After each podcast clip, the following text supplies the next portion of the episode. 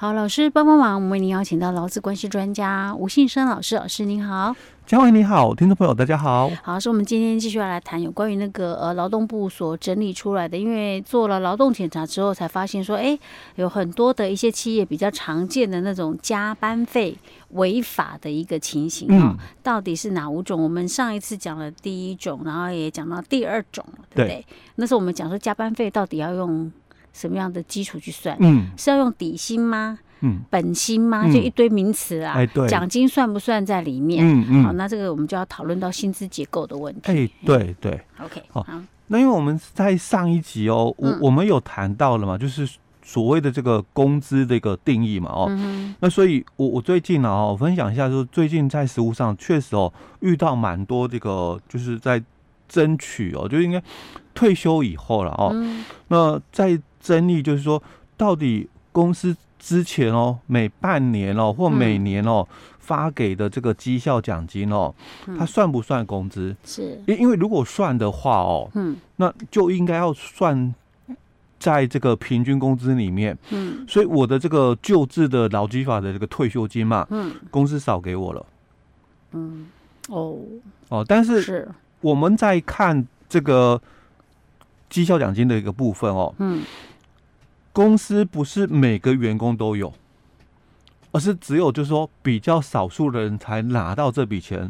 那所以它是恩给性的性质吗？还是说那个当事人是主张啦？我、嗯、我每年哦、嗯，或是每半年哈，我都拿得到。嗯，可是金额都是不一样。哦，那所以这样算算算制度上的吗？因为你看哦。嗯我我他可能有些时候有些是会给一些业务单位，嗯，好，比如因为你做业务的嘛，需要外面跑啊或什么的，比较辛苦的，嗯，所以他有给这一笔奖金。那你可能行政的部门可能就没有，因为你不在外面跑，他是业务外面跑业务的，可能有给这一笔，看看我们当年的绩效如何。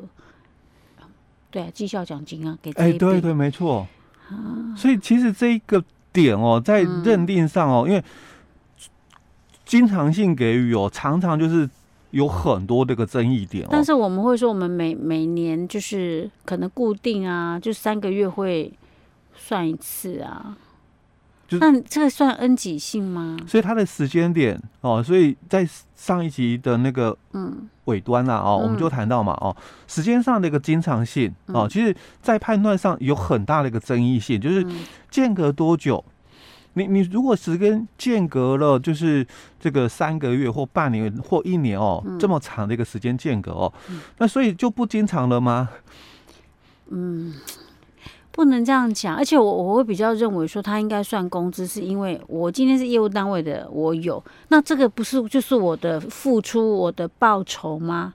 就是我们所谓的劳务对价啊！我今天行政的人没有，是因为我不是在跑业务这一块，我当然就没有这一块。我我觉得这样合理呀。可是同样是业务单位的人哦，有的人就拿到，有的人就没拿到了。有的人拿到，有的人没有拿到。所以算 N 几系嘛，因为都是。业务单位哦啊，因为我的工作表现好嘛，绩效好嘛，好哦，所以我拿到了嘛。嗯，那有的因为他绩效哦表现不好嘛，嗯，所以没拿到嘛。那所以算是劳务对象吗？是因为工作而获得的报酬吗？这样讲好像又可以值得讨论。我不直接说不行，不算。但是他有可能也有，只是比较少而已啊。所以其实就绩效奖金哦，嗯，确实，因为我最近刚好。接到几个案子哦，都是在处理这种的一个争议点的部分哦。嗯、那我也必须讲，就是在这个行政机关，嗯，哦，因为劳动部之前哦，他的这个解释令里面哦，他大概哦，你上网去查询解释令哦，大概都是认为绩效奖金哦是工资啦，嗯，哦，那如果嗯。把它就是到我们的这个法院的一个判决哦来查询的话哦，大概。有些认为是哦，有些认为不是哦。那认为不是的，几乎哦千篇一律看得到的哦，大公司管理制度好的。哦。哦，那他们的这个绩效奖金哦就不是工资了哦。那被判定是工资的哦，嗯、大多数是比较规模小的嗯。公司，嗯、他们的一些可能内部规章没有写的很清楚的，哎，对，所以才会这样，就可能是抄袭别人呐、啊、哦，所以然后又抄的四不像，哎，因为隔壁有绩效奖金，他们不是工资，嗯、那我们也来哦，就是科目嘛，呃，嗯、一样哦，绩效奖金，嗯，那应该也可以就是认定哦，不是工资，嗯，哦，所以在。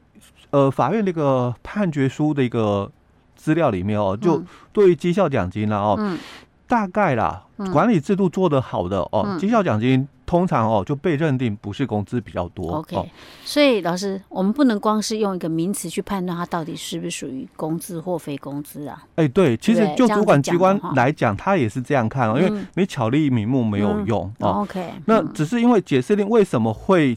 大多数都是说是哦，因为解释令的东西大多数也都是有这个民众或事业单位有疑问，对法律有疑问哦，所以他呃去问了我们的主管机关。嗯，那因为我们主管机关他只能就你所问的东西哦，我做回答，所以他变成说他不是一个那种事实调查。哦，因为法院的一个审理它是一个事实调查哦，那这个主管机关的一个。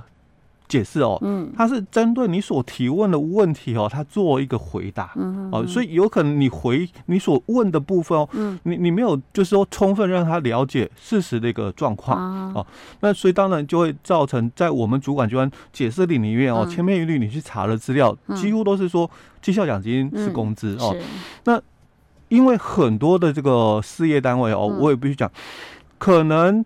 公司前景很好，嗯，所以你才会在这一家公司待这么久，嗯，哦，那所以因为公司前景好，所以每年都有赚钱，嗯，哦，那加加上你自己也很努力，嗯，哦，所以你都有就是达到这个公司所定的这个预期的一个目标，嗯，所以公司给了你奖励，嗯，那所以你每年都有拿到，嗯，可是我必须谈的是另外一个问题，嗯，每年金额都不一样。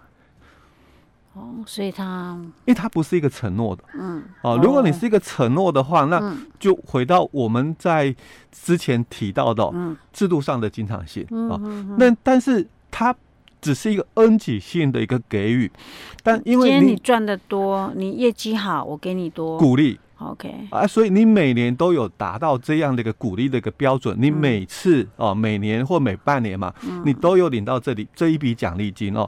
那你不能说这个就是一个所谓的制度上的一个经常性哦，因为其实很多的这个老公朋友啦哦，他很习惯就是从结果论来看，因为我们对于这个这个恩给性哦，非工资这个给付嘛哦，大概我们有几个判断点，就是你必须先。判断这个奖金科目它的性质是什么？嗯，那再来就是公司发给的一个目的，嗯。哦，那还有它的一个标准。是，但我们多数啦，嗯，都是看结果论，就看标准。哦。哦，因为这个达到这个标准嘛，所以我我领到了这笔奖金，所以从标准的角度来看，制度上的一个经常性了哦，但是如果你回到这个他发放的一个目的，还有这笔。奖金的来源，嗯，它可能就是真的从公司的盈余哦来提拨出来的。是，那既然它的来源是这么一个不固定的东西了，嗯，就是公司可能要前提先赚钱，嗯，但是你不能说公司每年经营的都很好，嗯，所以每年赚钱，每年拨这笔奖金哦，嗯，那所以它就是一个工资了。那我我再来问一个问题，我觉得这样比较我们就会比较清楚。嗯、那如果是三节奖金呢？三节奖金它可能就没有区分什么，你今天业绩好不好啊等等，反正只要你有待到那个时候，他都发。嗯，那这应该可以算工资了吧？对不对？我们必须回到哦，就劳基法，它在细则第十条，它也有列举了非工资的一些科目。嗯，就是原则上啦，好。这些。第十条的这些奖金，原则上哦，它都属于非工资啊，有当然有例外哦，当然有例外哦。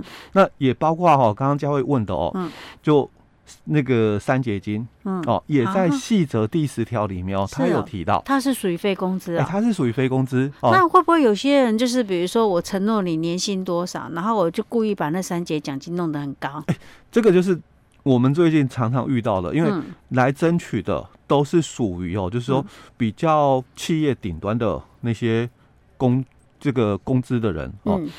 那他们是属于就是说公司比较就是呃少数的这个干部。嗯。那所以他们的。